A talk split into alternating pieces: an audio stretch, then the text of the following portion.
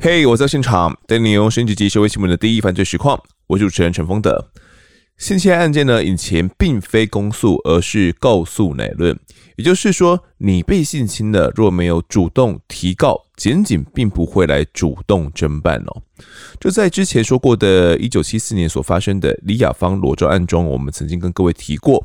不过呢，李雅芳的案件啊，当时并不足以成为撼动社会的指标性案件哦。追根究底来说，还是因为李雅芳呢，她并没有被性侵，反倒是呢，嫌犯为了不被判死，那胡乱掰出的这个说辞啊。而就在隔一年，一九七五年呢，又有一起案件的发生哦，一条性命撼动了整个台湾社会。从女性的安全议题，到当时所称的强奸罪是否该改为公诉，都一一被拿出来探讨。不仅是市井小民关心而已哦，学生啊、各大媒体记者、民意代表以及政府官员，甚至连总统都有所表态。这一集我们就来跟各位聊聊这个案子。那现在欢迎本集的来宾是文史学家管仁健，管大你好，大家好，我是管仁健。好，那这个案件呢，跟中山女中哦大有关系，那甚至被称作中山女中女学生命案。我担心呢，有些听众对这所学校不太熟悉哦。那管大，一九七五年的中山女中算是一个相当指标性。呃，女学生们都想要考进去的这个女校，对，到今天都一样啊，就是第二志愿嘛，这没有，呃，哎，从没有改变过，哎，从日治时代到今天都都一样，北一女第一，中山女高第二，但第三志愿以后就变化性很大的，像以前是集美女中嘛，现在的话就不一定，像你住松山，你大概就不可能选集美女中嘛，你一定，你你一定选松山，你你住内湖，你可能就就选就近的学校，嗯、但是北一女跟中山女高他们的这个诶历史地位。啊，历史地位是不会改变，这个就像。男生里面的这个建中、师大附中跟成功中学，这个啊，我们就在台北市，我们号称叫做五省中啊。什么叫五省中呢？嗯、就是讲说这五个学校是日治时代就有的哦，所以他们的那个排名顺序是永远不会改变的。这样子啊？啊，对，嗯、呃，我们注意看啊，我们全台湾都是一样，嗯，只要是日治时代设立的这些中学，嗯，它就一定是第一志愿。绝对不会改变。第二志愿也许会变动。我举个例子来讲，新竹中学、新竹女中、花莲中学、花莲女中，对不对？宜兰中学、宜兰女中，就是每个地区都一样。这个地区设立的这个中学跟这个女中一定就是第一名。那这个以前中山女中叫做北二女嘛，第二女子中学嘛，第一女子中学就是北一女，北一女啦。那战后就是讲说这个二女她就是始终不愿意，她不愿意就讲这个第二这个字 不愿意，不好听啊，不好听啊。对对对，就把它改过来，改成叫做所谓的中山女中。但是我们老一辈的人可能都还是讲那个是北二女啦。对，就是第二志愿啊。其实到今天都还一样，别人也没有办法取代他，他也没办法取代北一女，就是这，嗯、就是这个地位。了解。好，那到底中山女中女学生案是一个怎样的案子呢？准备好的话，就跟着我跟管大的声音进到案发现场吧。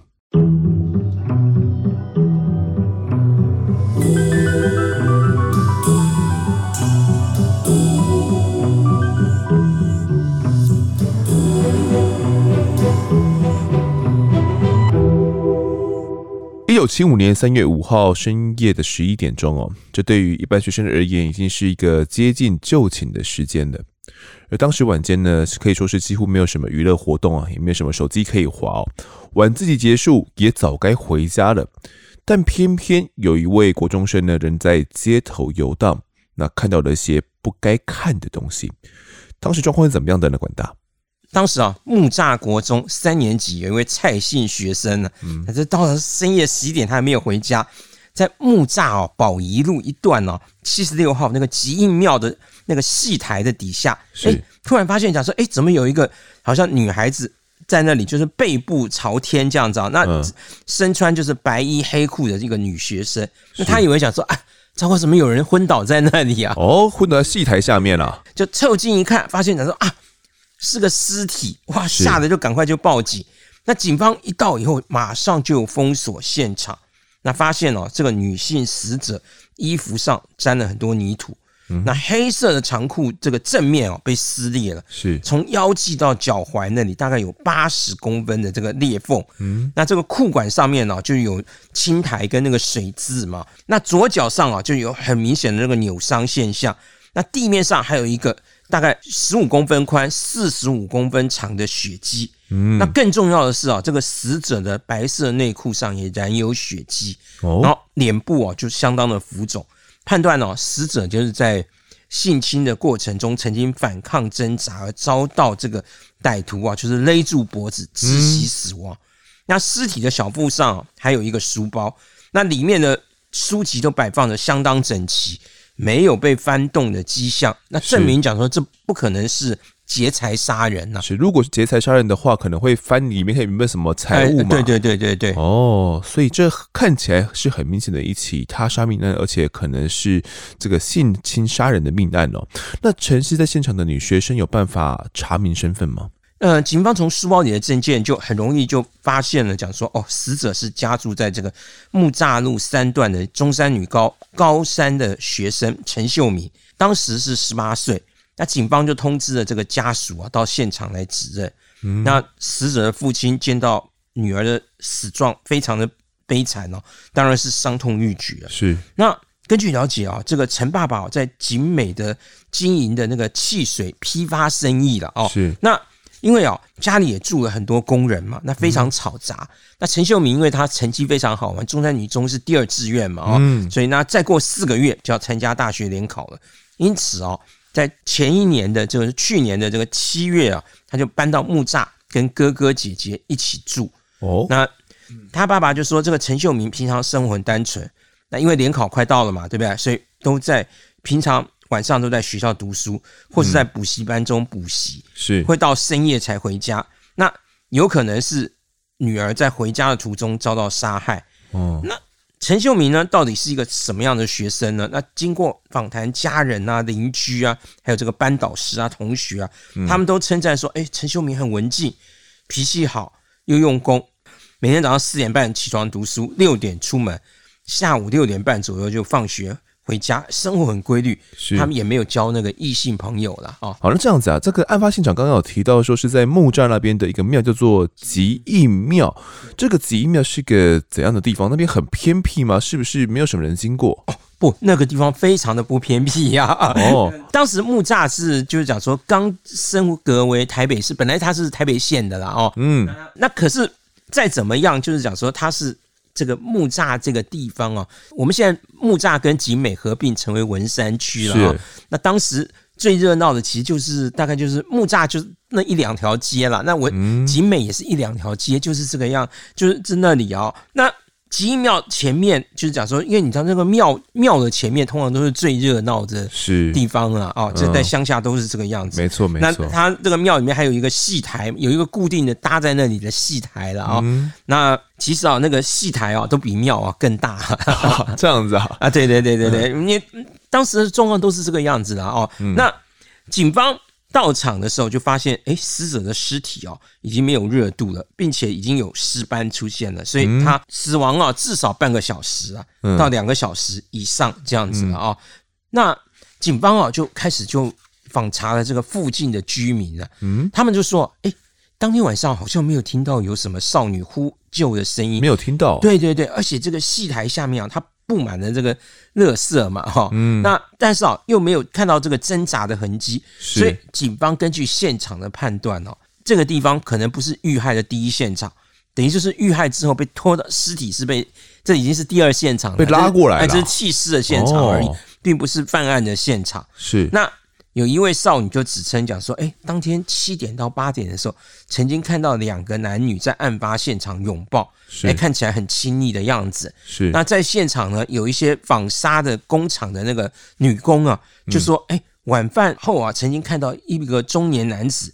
抱着一个人啊，走向这个吉义庙。嗯，所以那住在附近的很多妇女也跟警方反映说，最近这里啊，就是遇到有一个色情狂啦啊，他会在这个巷内啊骚扰路过的女子，是，好，所以目前有这个三种不同的一些线索提供了，一个是讲说有一对男女在现场拥抱，而且看起来很亲昵哦，然后是讲七八点的时候嘛，有可能是在那个时候，诶，是这位死者跟某一位男子在拥抱吗？哦，还有另外一位女工也说有看到一位中年男子抱着一个人走向基因庙。那他是抱着这个死者的尸体走到基因庙去吗？也有这样的可能性哦，所以警方对于这个线索也不会去放过。那。第三个还有讲到说，诶，其实附近很常去遇到这种呃变态啊骚扰的这种状况哦。那有没有可能这一位死者呢，陈秀敏也是遇到了一样的状况？或许是因为被变态骚扰过后，对方想要去性侵他，最后才将他这个杀害掉。总之呢，目前这警方就有去掌握到了这三个线索。那目前呢，这一位陈秀敏啊，是这个中山女中的女学生嘛，她遇害了，甚至是遭到歹徒性侵勒毙。这对于中山女中呢，三千多名的师生而言哦，是造成极大的恐惧，并且感到愤慨哦。尤其是跟陈秀明同班的一班同学们，三年一班，对，三年一班哦，哦，这是感到悲痛至极啊。那在招会的时候呢，其实训导主任哦，就将陈秀明遇害的经过告诉了全体的师生，还提醒同学们呢，一定要保护自己的安全哦。那为了防止意外，当时中山女中还宣布。我们这个礼拜，全体的学生呢，都必须在晚上六点之前就全部离校回家了。那以往是不会这样子哦，因为以往为了让学生们有温书的场所嘛，一个安全的场所，学校会让学生们呢可以自由的在行政大楼晚自习到九点钟哦。这跟呃以前我在读高中的时候也有点像哦，就是诶都会在图书馆那边，大家可能读到九点钟啊，再各自回家哦。但是如今陈秀明的命案爆发之后，校方为了确保这个学生们的安全，以及让家长们能够放心嘛，因为短时间大家人心惶惶哦，所以只好定出这个暂时性的措施哦，反正六点到大家就直接回家了，不准在学校进行晚自习了。教育局知道这个案件之后呢，甚至也通令了各级学校哦。督促学生在放学后呢，应该要尽早回家。那如果有学生要留在学校晚自习的话呢，校方你们也要先事前了解他们的居住地在哪边。如果住得过于偏远的话呢，也不宜留校过晚呐，并且呢，也要学校去宣导学生们回家的时候最好是结伴同行啊。家长也要特别关心子女放学后的动态哦，以免类似这样的状况呢再次发生。那当时呢，跟陈秀明熟识的师生们呢、他们。呃，因为知道了陈秀明发生这样的事情嘛，他们也尽可能的去提供他们所知的资料呢，来提供给警方哦，当做办案的参考了。班导师就说，其实陈秀明是准备要去报考大学联招的这个理工组哦，而陈秀明他的数学其实相当的好，曾经代表学校呢去参加清华大学举办的数学研究会哦。那警方透过种种的访查之后，就确定说，这个死者陈秀敏是一个品学兼优的好学生哦。好了，目前透过访查呢，警方有获得了一些线索。管大当时遗体经过相验之后，有没有发现一些更多的一些迹象呢？法医哦，他检验这个遗体就发现讲说，诶，死者的这个处女膜它有新的裂痕，嗯、那外阴部啊也采集到了不属于死者的这个体毛了。研判的结果是应该是凶手遗留，因为这不是死者本身的体毛嘛。是，而且他说注意看这个死者两腿偏外侧的部分呢、啊，还有两背啊都有淤伤，所以研判哦，这个凶手不止一人。为什么是这样子啊？因为就是讲说，如果是一个人犯案呢、啊，那他控制了死者的两个手，那他的两个脚就没有办法再用手去按住他嘛，他一定是用脚去拨开那死者的双脚嘛。那可是如果你有两个人以上，甚至三个人，就变成讲说，可能两个人各拉住一边一个脚这样子啊，那就是把把他的脚拉开。所以你注意看抓那个脚上的那个。那个勒痕就可以研判讲说，到底是一个人犯案，或是两个人，甚至两个人以上犯案。是那尤其是凶手之一有一个人手劲特别强，因为这个就是讲说他控制他上半身的那个人哦，嗯，是他他的那个手劲，因为他在脖子上留有淤痕呐，那而且啊，就是讲说深入皮肤的指甲印哦，那所以法医就研判了死亡时间就是当天的六到七点之间。那等于说天其实还没有完全黑的时候了啊。那距离被发现的时间大概有四个小时左右。对对对，所以所以会出现尸斑这样子。嗯。那警方也在距离沉尸不远处的这个垃圾堆带回了一些可疑的这个卫生纸回去化验了。那透过这个验尸报告，就是啊，这是很明显的奸杀案件嘛，哦，而且凶手还不止一个，极可能就是一个就讲多人性侵的案件。是，好，那这边我们同意一下词汇哦。其实以往呢，我们这种媒体报道啊，大多是用轮暴甚至是轮奸来称呼啦。哦，那不过现行法令呢，对于性犯罪已经有明确的用词哦。那为了表示对被害人尊重呢，因此这个案件我们会用多人性侵哦来指称被害人遭受到多人的性侵害。好呢，那不止在这一集是如此啊，在往后的节目呢，我们也会这样子用。像过往呢，我会用这种呃。连续性侵，哦，或者是怎样的一些用法，但是之后我们就统一改为这个多人性。应该说，早期的媒体啊，甚至早期的这个法律的判决书、起诉书里面，对，用的就是强奸了，就是强奸、轮奸这这样的字眼了。就我们在探讨历史的时候，到底我们要怎么去解释这个历史这个名词啊？就是。你如果用太现代的名词，其实你没有办法互相。我举个例子来讲，其实就是我们讲说，从前有一个有一个我们最典型的说汉番分界点，是啊，就是讲说这个政府立下在这里立一个石碑，讲说汉人在这边，番人在那边，嗯，分界了。哎，对对对，如果你说是汉人跟原住民，哎，你会以为讲说，哎呀，那其实你不了解，就是讲说番人连外国人都不是嘛，外国人的话，也许是英国人、美国人，基本上因为他们没有文字，没有没有什么，就是我们把它当成一个野蛮。诶，甚至不是同一种，诶，不是同一种生物。我们应该说同不是同一种生物，所以你必须要回到，所以政府才会立这个汉番，有点像是现在我们讲的保护生态，这是一个不同的概念嘛。所以我现在如果立一个讲到这个叫汉源分界点，你会不理解那个当时立碑的那个意义在里面。那同样的，我们讲这个轮奸啊，这个强奸啊，也是一样，你还是要回到，就是我们如果是探讨历史的话，我们你要回到当时那个历史的情境。那你如果不使用这个名词，我们讲的后来到最后就可能就变成我们讲的叫做政治正确嘛，就是要符合你今天的，符合你今天的想法，但实际上跟当时的历史是完全不符合的。没有错。如果是他牵扯到法律的用语，就是当时判决什么东西，他他一定是那那那那你有的时候要回到当时的情境。对，我们就还是会用强奸啊、轮奸这样的一些用词。对对对。但是如果是呃讲说这样的一些行为的话，我们就改用这种多人性侵哦，让大家可以了解。对。那我们继续回到案情哦。当时警方呢也针对吉英庙的周围人来访查，那以吉英庙为中心呢，方圆一公里之内的居民呢都来逐一的访问哦。好，那后来也也陆陆续续得知了一些线索了。那我想问一下管道，这个案件对当时警方来讲是不是带来了极大的压力呢？对啊，因为为什么会这样讲呢？因为木栅这个地方哦，大家可能不太理解啊，就是讲说我们台北市哦。嗯，原来它这个是省辖市，在一九六七年之前叫做省辖市。台北市现在区域里面呢，景美、木栅就是现在的文山区哦，还有北投、士林、南港、内湖，原来都是属于台北县的。就是讲说，一九六七年它升格成为台北市，它才把它并进来的。那原来台北市这个市里面的分区啊，我举个例子啊，现在的中正区。当时分成城中区跟古亭区，它其实还要分成再再小分成再分成两个区啊。那还有像是这个万华区啊，它还要再分成龙山区跟双园区，就是现在台北市区其他那几个市区都是原来还分成两个到三个，就你知道变成更小。可是你知道，你想想看，现在的中正区它的那个范围也没有北投。士林那么大嘛？哦，对对对，所以你可以想见，就是讲说，当时新进来的这六个区，集美、木栅、北投、士林、南港、内湖啊，那个辖区是比原来台北市的那个原本分的那个辖区啊，是大好几倍，甚至大十几倍。是，可是划进来以后，就是讲说，这个区里面的警察就没有那么多嘛。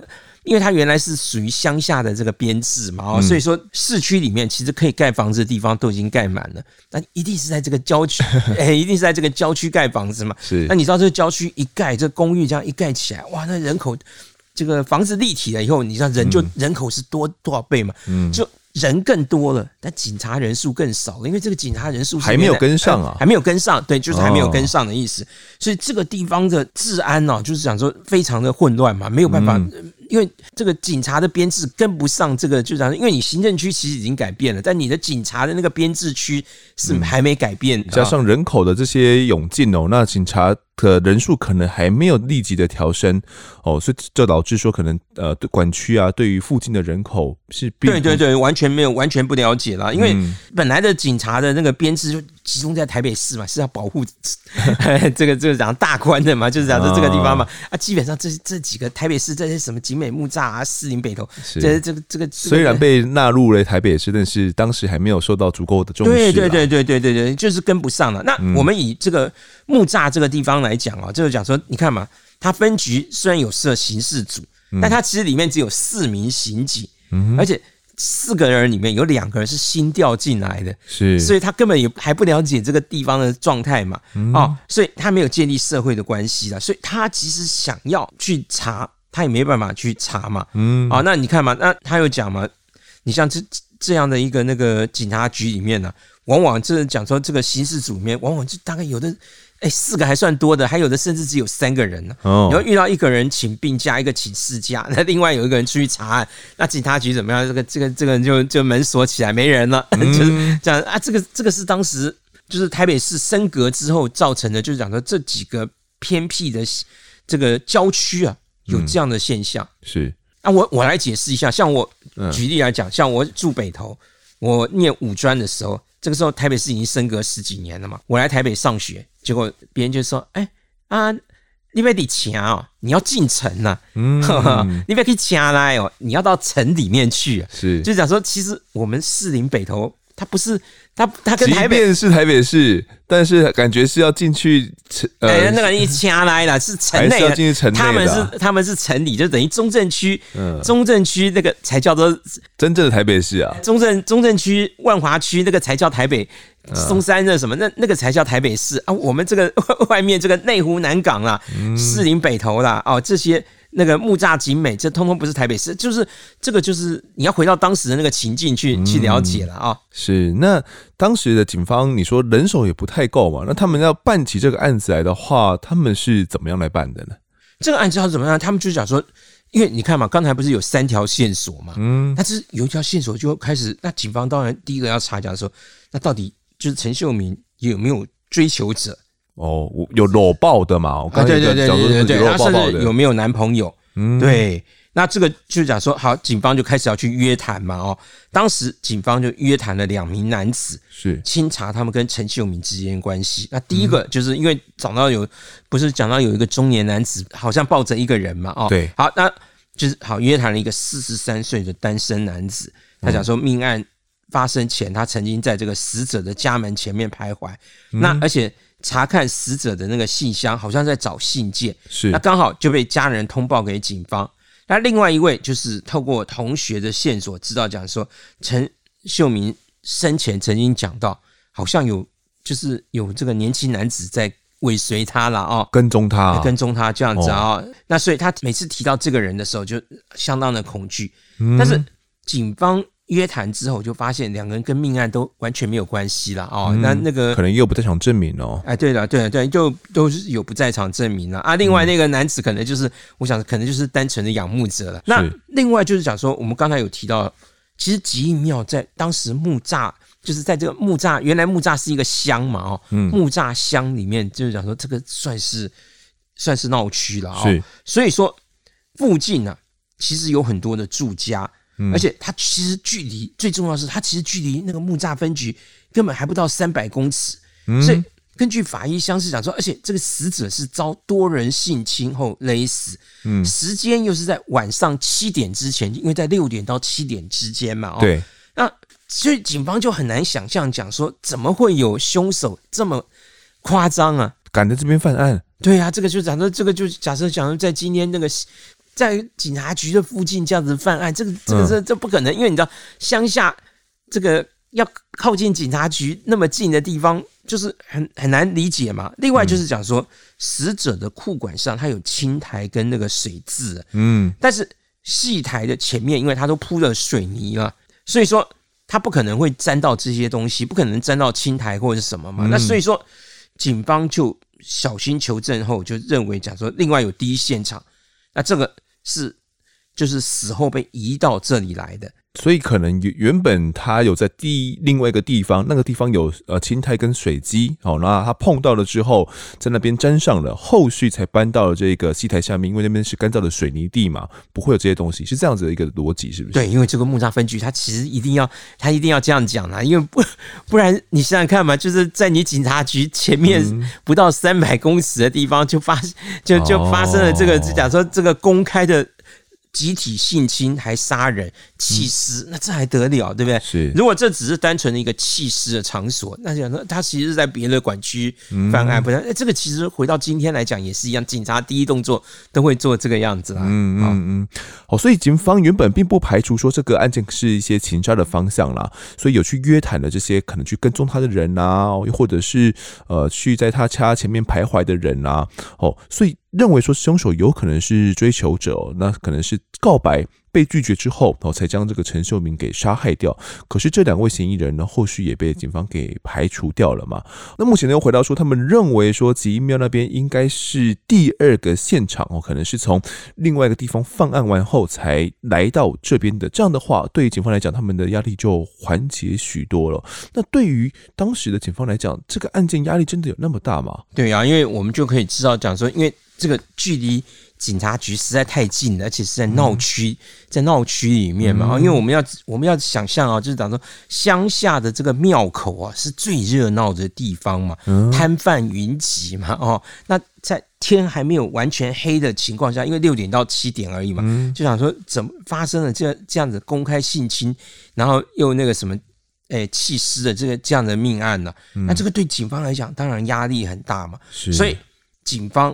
当然希望把它往情杀的方向去，诶侦办。如果不是情杀的话，变成是哦，那那不得了啊！那治安问题嘛，就开玩笑，就讲说当街掳人这样子那个性侵，而且如果是多人性侵，那还是多人性侵，而且是在这个是就是讲说在庙口啦，这个是难以想象，而且这个庙口还距离警察局又这么近，对，怎么想都觉得这真的是压力很大啦。所以木栅分局就讲说，他要想往情杀的方向来侦办，于是呢。报上开始出现了，讲说啊，这个陈秀明的这个小学同学啊，还有这个上学期在补习班遇到的一个男同学啊，因为他曾经写信给他过嘛啊，那这个四十多岁的这个廖姓男子啊，什么三十多岁的刘姓水泥工，还有什么李姓、张姓、曾姓、高姓的高中生，就一一被警方约谈了啊，一次一次那个报纸又这样子报道，那结果就讲说哇。真的好像这个陈秀明这样一个高中女生，马上要面临大学联考了。是，其实她功课那么繁忙，结果哇，你照你这个警方侦办，然后透露给这个报纸的这些信息，嗯，哇，她这个交往变成很复杂嘛，变成比风尘女子还要复杂了。这个真的是。让人匪夷所思嘛，就觉得讲说，当然就引起了这个社会上的一些反弹嘛。是，包含家属其实也有一些反弹，我们后面会再提到哦。好，那我们前面说过，警方有在案发现场有发现过一个十五公分宽以及四十五公分长的血迹哦。其实，在侦办一开始的时候呢，原本认为这个现场就是命案的第一现场，不然，哎，为什么会有血呢？如果是第二现场的话，这边不太会有血迹嘛。好，不过根据当时媒体报道哦，检警会同法医进行进一步勘验之后，发现这一片血迹呢，有可能是来自陈秀明的精血哦。因为当时书包是压在他的小腹上，那使得腹中呢的这个存血啊挤出了体外。哦，这是当时的推断啊。那有了这个推断之后呢，让警方重新评估哦，戏台下。诶，可能根本不是第一现场哦，呃，这是合乎我们刚刚前面所说，可能要让警方比较没有压力的一个说法啦。好，那侦办方向呢，就朝向说，诶，凶手是在他处呢去性侵勒毙了陈秀明之后，那抱着遗体呢，然后遗弃在了这个戏台下面。由此可以看出啊，凶手有可能是跟死者。互相认识的，或者是把这个死者呢诱骗，或者是呃这个威胁强迫到某个地方求欢不成之后，霸王硬上弓后又遇到反抗，怕陈秀明喊叫之下才将他给勒毙，最后才将遗体呢抱到这个戏台下，将他给丢弃的。哦，那第一现场当时警方就研判了，第一现场可能距离陈尸的现场第二现场呢并不太远哦，因为当时附近这个吉英庙附近呢都是住宅区，唯一的连接通道呢跟外面的连接通道是一条非常狭窄的巷子哦，只容得下一辆车辆通过而已，而且这条巷子呢又经常有人来往，在晚间六七七点那个时段啊，不太有可能说你这个凶手啊明目张胆的从这条巷子来搬运尸体通过，因此如果真的有第一现场的话，那推断呢就在临近的。住宅区当中哦，就可能相当的近。犯完案之后，就随即搬了过来，然后就丢弃在这个戏台下了啦。加上呢，有少女跟警方说过，诶，在七八点的时候看过一对男女在命案现场拥抱嘛，这是我们常前面所提到的哦，看起来很亲密。专案小组就推断，这两个人很有可能就是陈秀明跟凶手，但是。陈秀明当时是已经遇害的了，那凶手可能发现有人路过，躲避不及之下呢，只好哎佯装啊跟死者来拥抱，其实他抱着的是死者的尸体啊，来掩人耳目。那陈秀敏呢？经过清查之后呢，闺蜜们其实都说不知道她有交男朋友啦。加上联考将近哦，压力相当的大，应该也没有时间呢再去交什么呃男朋友了啦。那警方呢不久之后就排除她有男朋友这个方向哦。那但是情杀这个方向呢，仍然是可以继续办下去的。那依照判断呢，她不会任意接受陌生男子邀约啦。但如果是认识的呢？认识的人邀约的话，有没有可能陈秀敏就答应了呢？当时啊，警方就锁定了一名谢姓男子，他在地方担任公务人员哦。那他曾经跟死者的哥哥所住的这个房子呢，去洽商去，诶，我要来这边租屋了，因此呢，就有认识了陈秀明哦。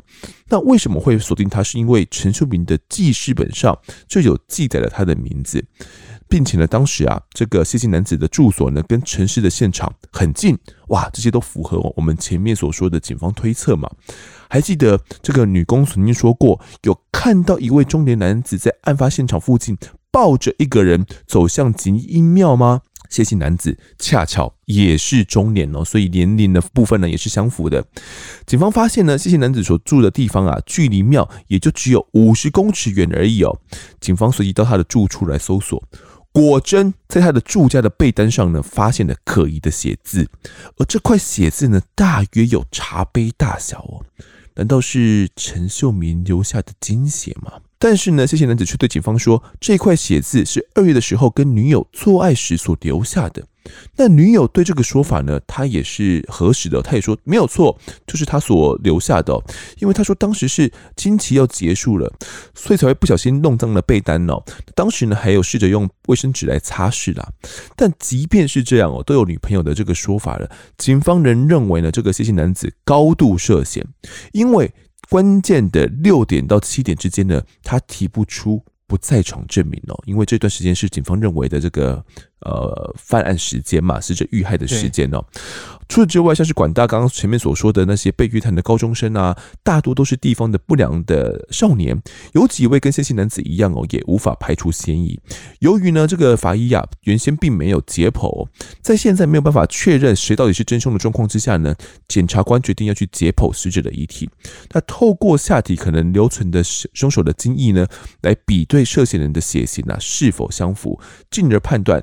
谁到底才是真凶？我当时并没有 DNA 技术嘛，顶多就只能比对到血型而已啦。是好，因此呢，刑事局的法医杨日松解剖之后，发现死者的下体的精液啊浑浊不清。啊，经过化验呢，确定留有两名不同男性的分泌物哦。至此就确定了侦办方向：陈秀明的生前或者是死后呢，曾经遭到多人的性侵哦。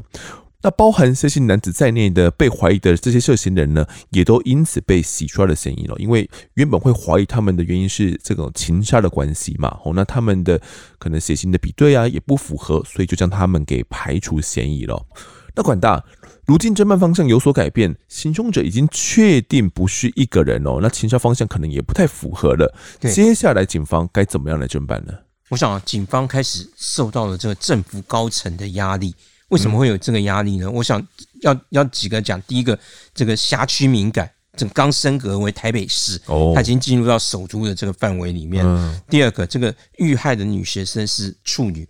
她在死前没有发生性关系，就是就是讲这个社会的压力会很大嘛，然后就是讲说，大家讲说一定要找出这个凶手来嘛。啊，第三个当然了，中山女中这也是一个明星学校了哦，就是讲说这个人又距离联考前，这就是当时联考是一个很就是很神圣的日子啊，就我们知道，就像过去像。这个党外办活动什么东西都不能在联考之前办，这样不能让万一大家都很忙啊啊，不是万一影响交通或是妨碍学生读书啊，吵闹太吵了嘛？因为你是你那什么，所以你就是关可能关乎学生们，就是忙了三三年，然后就关系到能不能够考上大学，结果你去影响到了人家。举个例子来讲啊。那个民进党在那时候国民党执政嘛，嗯、那那民进党当时还不叫民进党，在党外嘛，在抗议嘛，嗯、对不对？我们都知道嘛，就是讲说一定是要到总统府这个附近嘛，对不对？嗯、如果到了开南高中的时候，就大喊大叫什么东西，哎，到了成功高中停下来就就小声小声小声，他们要联考了，不要不要吵到，不要吵到他们，不要吵到他们，啊，这这这这是事实，这是当时的那个氛围啦。所以说，这个死者是中山女中的学生，这这个。也是造成警方很大的压力，哎，警方很大的压力，因为这个官方就会要求讲说，你一定要一定要破案嘛。是，包含中山女中，我相信也透过他们的方式，对对对对对，就是讲说，那所以警方面临很大的压力，于是开始要清查这个附近的帮派了哦。那讲说，他说这个正大附近呢有两个帮派，他以道南桥为界，南边这个叫做蓝鹰帮，北边呢这个是正大教职员宿舍之地。组成的这个叫小镇大帮啊，那这两个就是这个蓝鹰帮跟这个小镇大帮啊，这两个帮派的成员呢、啊，就是讲说，呃，原本呢、啊、大概就是小孩子打架那样子啊，就是讲的没有没有用到什么武器什么东西，是。就这样手脚这样打一打，那像运动像运动一样的，对啊，对对，因为我们争地盘嘛，打打架了，对对对对啊。那个有点有点像游戏了啊！可是啊，在一九七二年呢，正大校园内发生了所谓的凉亭械斗，就这样说，械斗就有武器了，就有武器了啊！但是死伤的终究都是他们帮派的成员嘛，没有殃及无辜了啊！就这样说，没有大学生受伤 什么，但但警方大概也就不去管他了。嗯，那这个状况一直到了一九七四年就开始改变了。哦，讲说警总就宣称讲说，哎，这两两个帮派都已经解散了啊！就讲说我们。木栅这个地区已经没有帮派，没有帮派了啊，都已经宣布解散了。他们都已经抓到那个，呃，警察局前面都有都有那个国父遗像，还有那个国旗前面，叫他们在那里跪在那里跟国父道歉，讲说今后我们我们这个帮派就解散了，我们大家不能为非作歹，对，我们都要做良民了。好，那警方是这样讲没有错啊，可是附近百姓说没有啊，因为没有帮派以后啊更糟糕，因为过去有帮派，这个帮派讲说帮派啊。有一些坏事是不能做的啦。帮派就是讲说，第一个不能欺负女生啊，帮派要保护保护女生嘛。因为这里就讲到讲说，因为自从没有帮派以后，这些帮派的成员呐，就讲说啊，三经常啊，光天化日就骚扰少女。因为从前反而这种事，帮派的老大会不准底下做这事。会那可是现在因为帮派被解散了以后啊，就讲说好，他们就经常去骚扰少女。他们讲说这个受害者啊，有这个正大啊。景文呐，还有东方，呃，景文是高中嘛，啊，当时还是高中而已啊。后来，后后后来成立了这个，呃，大学，科技大学什么的。当时景文是高中啊，东方东方中学，这都是私立中学了啊。那在那个指南西兴客运的这个车长，以前这个公车上面都有一个卖票的小姐啦啊，这样子开门关门的那个啊，就讲说啊，这个叫车长。还有这个通用公司的女工，通用公司是当时一个。很大的一个那个电子公司啊，这个大概有大概有上万名的女工啊在里面，他们都受害了。对啊，他们就是都反映讲说被这些帮派的成员就是讲说骚扰嘛，甚至被强奸轮奸嘛。是。那施暴的地点呢，就讲说真的很广啊，讲说包括在正大的这个大学的校园里面，在国中的那个教室的楼下，嗯，或是在果园里面，这个胆大妄为的程度，就是让警方很难置信嘛。是。那所以这个状况。到政府高层就是看到讲说哇，原来自从这个命案爆发以后，还有那么出现这么多的受害者出来讲说，他们也有受害。对，讲说原来在木木栅这个地方已经有这么多的少女受害了。台湾竟然有一个这样目无王法的地区啊！那真的这个时候，因为蒋经国刚当行政院长嘛，我讲说真的真的是无法忍受，于是他就指派了这个刑事警察局局长曹吉。你直接来接手这个命案了，嗯，就不要不要让那个地区的警察来办，就是说我就用刑事警察局这个，诶，刑事警察局，因为这个时候刚成立。不久了哦，因为我们过去就是讲说，我们有一个叫省刑警大队，嗯啊，就是讲的是编制在省省级的，那各县市有这个刑警，那刑警中队嘛，那那个然后各辖区再有什么小队这样子，大概是这样的编制。那现在就讲说，我们又我们成立一个，就讲因为治安混乱了嘛，所以蒋经国上任以后就讲说，我们在中央成立一个刑事警察局。专门侦办这种重大的刑案，那什么样的刑案，刑事警察局要要由中央来来那个举办？那这个案子符合重大刑案的标准嘛？就讲说，第一个就是我刚才已经讲过，第一个死者是处女啊啊，这个这样的遇害；第二个是明星高中的女生；第三个是这个受害地点已经划归为台，本来是。不属于台北市，但现在已经已经归于台北市了，就是是在首都。再来还有好几名妇女女子也说他们也有受害哦，所以这些原因就让呃这个刑事警察局他们直接介入到了这个命案当中，而且当时甚至还说要去限期破案呐、啊。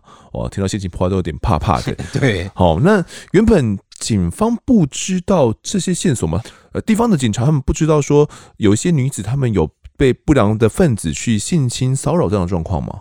因为啊，当时第一个。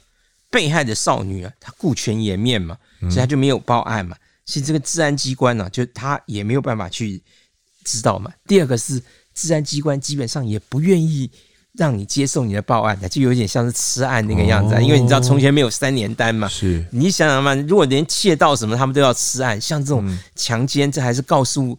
告诉乃论的事情嘛，就想说，我现在去办了半天，到最后你们两个和解了。解了。我我我在那我在这里做白工，那那个还还讲说我这个地区的这个治安不好，害我被扣分嘛。所以基本上警察会吃案。哦哦，这个就是讲说，这有有这两个情形。那可是现在因为这个已经被等于就是最高当局嗯断定为这个重大刑案，由刑事警察局来接办了嘛。对，所以好。就开始有，而且有了这个叫限期破案嘛，嗯，于是这个警方就开始叫法医就验出了新的事证，嗯，这个专案小组啊，他没有办法像原来的这个地区的刑警队讲说，一直坚持讲说他这是情杀，到处去查这个陈秀明的关系人，现在就讲说，你现在不要不要给我再去骚扰陈秀明的这些家人或是干嘛哦，你就是给我专心的把这个地方。派系就是讲说这个地方的帮派啦，帮派应该说是帮派啊，你给我一一去彻查。于是他们就查到讲说木栅这个当地啊，有一批就是讲说将近十个人以上的这个不良少年组织啊，嗯，他们在这个木栅这个地方哦，就是蹂躏少女。那他们通常都是三个人一个小组来作案，而且这个组织曾经歃血为盟，不能把这个细节交。就是跟别人讲啊，哎，对对，不能不能，你不能随便去外面就讲这吹牛啊，或干嘛的，这样泄露我们这些的机密啊。对对对，好，那直到几个礼拜之前，有一个三人小组曾经非礼了一个女学生安安，那被害人安安呢，不愿意提出告诉，但是他说我愿意跟专案小组就是详述这样的经过哦啊，那这个。对那个专案小组来讲，就讲说哇，这提供很重大的线索了。是这个被害女学生安安是怎么说的呢？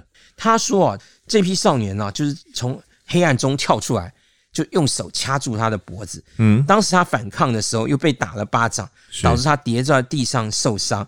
但是这批恶少没有罢手啊，嗯，就想说控制他的行动，并且一直打他。你注意看哦这个。因为陈秀明在被害的时候，他也是一样，他是讲说那个颈部淤血嘛，被勒伤的嘛，手法就跟这个安安讲的那个一样，就是讲他一开始就已经出手攻击，还没有没有说话，没有什么东西这样子啊。显然就是说，不是他不是说骗你，把你骗到什么，骗到什么荒郊野外，然后然后然后再下手，不是。他从一开始就是掳人，就是直接就是把人抓住了，哦，对，控制他的行动，都录他的脖子了，对对对对对，那。警方因此判断讲说，这个应该是同样一批人做的，这个就是蓝鹰帮嘛。这一批人是蓝鹰帮啊。对对对，好，那这个蓝鹰帮一共有十二个人，那在木栅地区为非作歹啊，嗯，那就是讲说常常就是结伙去骚扰甚至性侵单身的女子。嗯，那专案小组等于掌握到这个线索以后，就开始锁定蓝鹰帮其中四个人，通知他们到案说明。其中就有一名少年呢、啊，跟这个涉及这个安安案嘛，哦，是。那专案小组讯问之后，就认为讲说，即便这些少年没有参与，但是蓝鹰帮的其他人，很可能就是陈秀明命案的凶手哦。于是透过他们的线报，将蓝鹰帮有违警前科的另外三个人逮捕到案。嗯、他们分别就是林尚趁、李伟明跟一个郑姓男子。是啊，那其中林尚正跟李伟明，他是地方上知名的恶棍嘛，所以说他们又对五号案发当天那个晚上的行踪交代不清楚，嗯，所以他们即使矢口否认犯案，警方还是认为他高度涉嫌。是，那至于我们刚才讲到一个郑姓男子啊，是这个啊是一个蓝鹰帮的这个成员呐、啊，他有一个未成年的弟弟。叫做郑金池啊，嗯，那也是一样，就是讲说，呃，也是南英帮的一份子、啊，哎，对，但是很久没有回家了。嗯、他说一直都在新竹这一带啊做散工，然后根据调查之后就发现讲说，哎，案发当天的下午，他跟朋友啊在打麻将，嗯、一直打到六点半啊，就中途就离开了，一直到晚上九点才又出现。哦，好，那所以就消失的时间刚好跟这个陈秀明遇害的时间是吻合的。嗯，那加上这个郑金池又不见了。所以专案小组就开始把他列为目标嘛，要全力缉捕他。那警方锁定了郑金池，还有另外一个原因呢，就是啊，早先通知到案的这蓝鹰帮少年，他们在跟刑警聊天的时候就讲到，这个郑金池从新竹写信给他的木栅的这个女朋友阿娥，嗯，那这句话就很关键嘛，他没事。干嘛写信呢？于是，哎，有什么要事要写信给女朋友？于是警方就联系到了阿娥，取出了这个郑金池来信。那这个是十二号寄出的，也就是案发后七天嘛。啊、嗯，内容显示说他因为涉及一个案件要逃亡，是发信的地点就是这个竹南民族街六十三号。哦，那专案小组赶快就跑到苗栗的竹南那里，把郑金池逮捕到了。那有吗？有逮捕到吗？要要把他逮捕到，嗯、想啊，想要想要逮捕到啊！对对对，结果啊，就到了这个民族街啊，就想说，到处找了半天，根本没有六十三号这个地址啊！啊，他们还特地叫邮局去请问，讲说有到底六十三号在哪里啊？没有，其实没有，民族街没有六十三号，所以对对对，郑金池虚构了这个地址去发信就对了，去预防警方有可能的追缉行动。那他要这么做，可能是他真的干下了什么大案子吧？哎，对啊。警方当时也是这么想的啊，于是就附针对这个邻近的地区去查访查，结果就发现呢，其实郑金池啊，他是在附近的菜市场里面呢，担任这个菜贩的这个押运助手啦，就是讲说，哎哎运菜的啦，搬菜的啦。嗯那但是啊，当时已经下落不明了。不过专案小组啊不气馁，后来啊又得知讲说，哎，这个郑金池啊有个旧的雇主啊。在新竹市开这个沙发店，赶到店里去问老板，就讲知道讲说，哎呀，郑金池不久之前曾经来店里面借钱。哦，之后又跟着另外一个少年离开了，警方又又晚到一步了，嗯，警方又循线哦，去找到了这个郑金石跟他一起同行的少年，嗯，他说郑金石当天早上十一点左右在新竹搭计程车到竹北，准备要搭客运到台北。嗯，啊，这个时候是下午一点钟的时候，那专案小组这样算一算，讲说，哎，那这个车差不多也快开到台北了嘛？因为十一点他从这个竹北出发嘛，对对对对，所以两个小时后，哎，现在一点了，可能已经到他台北了，已经那个快到台北了，因为这个时候，这个时候，哎。算是有高速公路的啦，不过一般的那个车，那个客运车其实它不能走高速公路啊，嗯，它它它还是走这个平面道路啊，所以比较慢一点啦。所以我我们不能用今天的那个标准，不能用今天的标准上。没有，现今天如果新竹开回台北，差不多有时候要塞塞一下车，新竹那一段特别塞。哦，对对，没有，后来那那是因为有有那个五羊高架道路以后才不塞啊。早期台北到新竹这一段也是也是，哎，对对。刚开始有高速公路的时候不塞车啦，所以我们要回想到当时的交通状况是应该是说大多数的人是坐不起这个高速公路的这个车啦，因为非常昂贵嘛，哦，对，对我们讲说因为过路费啊什么东西，所以说一般人都还是坐这个平价的这种，就是讲说在沿途这样停靠这样子慢慢，所以他这个竹北的这种开到这个台北啊，就要两个钟头嘛，哦，是。好，那警方通报之后就好到这个中心。桥站、台北西站、中仑站都埋伏起来，因为你知道这个车它其实每一站都会停啊，每一站都停，每一站都停，它可能每一站都可能下车嘛。是啊，每一站都去埋伏好。嗯，皇天不负苦心人呐，他其实到了最后一站了，到台北西站了下车，嗯，就把他逮捕到案了。哦，哎，这个是在台北西站是在哪里？就是台北车站出来啊，这个忠孝西路上啊，嗯、那这个。哎，当然，我们这样看过去，正对台北车站的话，就是讲说右边这个叫做东站呐、啊，嗯、左边这个就是叫做西站啊、哦哦。对对对，所以他他是在西站下车的。所以这个郑金池就被弃捕到案哦。那郑金池被带回侦讯之后呢，其实随即也坦诚了犯行。他说他就是跟林尚胜。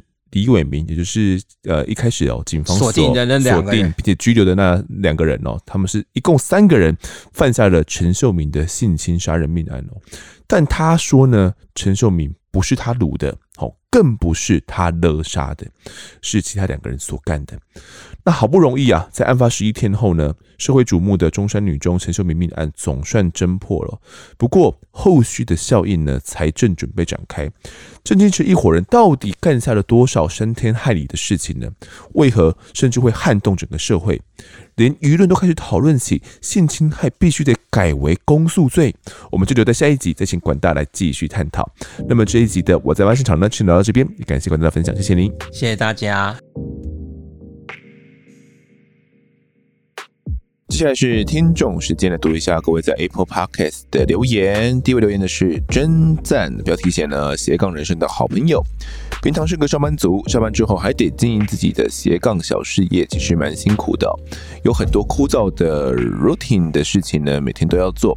这个时候有一个精彩可以用耳朵听的节目，让这段时间好过很多。本来就很喜欢观看 YT 上讲述犯罪的节目，有影像可以看，很不错。但当眼睛没办法用的时候，我觉得案发是让我可以用听的，就很入戏的呈现，真的很棒。主持人的说书方式，无论是有来宾还是单口。口都很优秀，从第一集的听到后面，口条跟音质都越来越专业，真的很棒，请加油！谢谢你们带来的好节目。好，这位听众呢，下班之后还要经营自己的斜杠小事业哦。其实像我之前自己还有在教课啊，教呃这个桌游的时候，也觉得这是一个我的斜杠小事业。其实那个时候算是经营的蛮开心的吧，因为我自己啦，就是经营我斜杠的一个策略，然后一个想法是。呃，除了想要多一份收入之外呢，我也想要从这份工作当中去做一些我觉得快乐的事情哦。应该说呢，是把自己的兴趣跟工作相结合了，然后想说可以借此呢来获得一些额外的收入。那就算没有额外的收入呢，可能这份工作本身也是会很开心的。就至少呢，你在做这份工作的时候，你是不会觉得枯燥乏味的，你会觉得有趣的。所以那个时候，我就用我觉得我感兴趣的。这一份桌桌游呢，然后来呃发想了，然后来经营一份自己的斜杠桌游老师这样子。那那个时候还有去考了一下一些相关的一些证照啊，上了一些培训课程哦，然后听了一些讲座。其实现在回来看呢，还是觉得说那时候的自己哦，真的是蛮蛮充实的啦。因为我会特别排一天休假，然后那一天休假的时候呢，就会。可能一早哦就要去上课，然后上完之后中午简单吃个饭，然后可能要跑不同的学校哦，呃一下子跑板桥，然后接下来要跑林口，哦到处去教课，并且呢还要接触不同的孩子哦。那上完之后可能又要回到泸州，那晚上的时候还有一班哦，那那一班是自己自主的课程，就是自己招生的。那前面可能上早上的两班呢是呃跟一些单位配合的哦。那一天下来呢，接触的就有二三十个孩子啦。那尤其是可能在换学期学年的时候呢，又要重新认识一下这些学生们，就会觉得啊，真的是很不容易哦。但是因为呢，做的是自己感兴趣的东西嘛，即便没有赚的很多，也要用自己休假的时间到处跑，然后去招生啊、教课啊什么的。但是还是觉得很乐在其中啊。那不知道这位听众的斜杠是什么东西哦？那如果是做的自己不是感兴趣的东西也没关系，我们能够赚钱，赚完钱之后再去做自己感兴趣的东西那就好了。好，那接下一位留言的是：人生没有梦想跟咸鱼有什么分别？那标题写。呃，主持人的声音好好听呐、啊，丰德晚安。因为我留言的时间呢是晚上十一点五十分，而现在的我呢正在上班。谢谢你的声音陪伴我的大夜人生。谢谢阿方的团队呢，用心制作这么好的节目。好像蛮多的听众也都是从异色档案到阿善师的鉴识实录，再到我在案发现场，我都很喜欢那些令人发指、毁人三观的事件不断发生。台湾的司法法院里的天平还平衡吗？我只是社会上的小小螺丝哦，行小小的善，还是得说防人之心不可无，害人之心不可有。愿这个世界上不再有哀痛，愿活着的人呢好好的活下去。P.S. 学了好久才知道如何留言。好，谢谢这位听众哦，感谢我们的声音可以陪伴你的大夜人生。不知道是要几点下班哦？大夜的话，应该是要上到早上六七点才下班是吗？那他说呢，这个台湾的司法法院里面的天平到底还平不平衡呢？我觉得，嗯，每个平衡可能都是当下哦，当下的平衡啊，哦，可能事后回来看会觉得不太平衡哦。可能我们看二三十年前的判决会觉得不太平衡。那你看当下，我觉得其实法官们他们都是用当下他们的这个呃善恶的标准。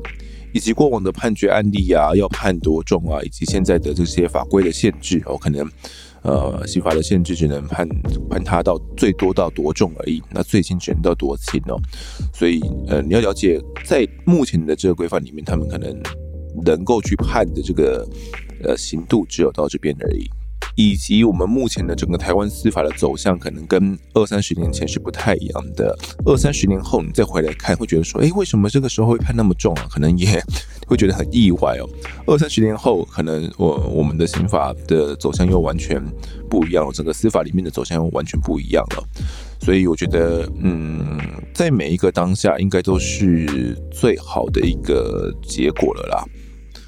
那有些听众呢，可能不知道说要怎么留言哦，怎么给五星？可以到我们的 Instagram 上面呢的主页哦，有精选，那去找到有一个什么呃，案发五星评论吧，应该就有教学哦，手把手的教你呢如何给我们五星评论啊，即便你不是用 Apple Podcast 哦，也是可以来留言的，只不过你需要创建一个这个 Apple 的账号而已哦。在下一位留言的是 Wendy，他说呢，好节目。很喜欢主持人跟节目哦，但 EP 二八一来宾讲女性被绑架拍裸照的故事，这么严肃悲惨的事情呢？来宾说故事时情绪也太亢奋了，听起来很不舒服。好，谢谢这位听众的反馈哦。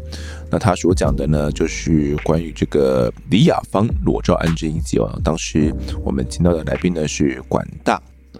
好了，这一部分呢，我会再跟管大沟通一下哦。有时候我们在讲一些故事的时候，确实会比较亢奋一点了，因为我们比较像是在一个聊天的过程哦，但是讲的是比较严肃的案件，那那中间情绪呢是比较难拿捏的啦。有时候我们讲一讲可能会稍微幽默一下啦，但是讲的偏偏又是这么样一个严肃啊，然后悲伤的案件哦，所以这当中呢，可能我必须在。嗯，主持的时候可能必须得去跟呃来宾再多沟通一下，或者是呢，如果必要的时候也要去打断一下来宾哦，跟他说可能这个口吻啊、语气该怎么样会是更好的哦。可能以往我不太会去这样子做哦，但之后我会再去改进一下。谢谢你的建议哦。再下一位是这个细科工程师的爆肝生活，然后他说呢，五星好评推推。嗨，丰德，我是从阿善师听到您的节目也潜水好一阵子了，不知道有没有幸可以听到台中知名大学心理师情杀命案。他是我妻子的恩师，带领他走出高中被霸凌的阴影。也是呢，同事口中的好同事哦。当时新闻爆出来时，我和我妻子正在吃饭，他一抬头看一下电视，他就直接泪崩哦。我还以为我做了什么不对的事情，一直向他对不起。我知道有困难，因为凶嫌是某个领域大佬的儿子，但还是想听当下发生了什么事。最后还是要推推五星好节目啦。好，这位听众所敲门的案件呢，是发生在二零一七年的一位硕士生哦，然后他姐姐姐弟恋爱上了一位女老师，那因为害怕恋情曝光呢，而把对方杀害掉的一个案件哦。这个案件其实我我没记错的话，我已经有收录到我自己的哦这个题库里面去了，只不过我记得在邀访的时候并不是很顺利。嗯，我再去试试看好了，看还有没有什么对象是我之前没有尝试过的，或者是我们可以尝试来单口讲这个案件。那这个案件，他说，诶，背后是有点势力的，为什么呢？是因为，呃，这个凶手的爸爸呢，哦，他的父亲是中华职棒前新农牛的总教练陈威成，哦。那这位总教练呢，有个绰号叫做“威总”啊，因为有名字里面有个“威”嘛。那威总的儿子呢，犯下这起案件，其实当时就有算是掀起了蛮大的波澜的。那你说会不会因为他的身份的关系，导致我们不敢讲，或者是很难邀请来宾呢？我觉得倒不是哦，可能更多的原因会是被害者家属那边的一个考量啦。然后可能不想要被害者家属再被勾起一些情绪哦，所以。在讲这个案件上会比较困难一点，那这部分我们再去克服看看，或者是能找到一些替代方式来说服来宾哦。那这位听众的老婆呢，刚好就是呃被害者他的学生，尤其这位被害者女老师呢，又替妻子哦有走出了这个霸凌的阴霾哦，所以一定是相当相当感谢他的，然后又知道了呃自己的恩师发生这样的事情，一定是非常难过的，嗯。这个情感真是很复杂哦。总之，这个案件我再去努力看看哦。那你也来敲完了吗？这个案子也确实，我觉得是有探讨必要的。我们再努力看看呐，或许有消息的话呢，再跟大家来公布。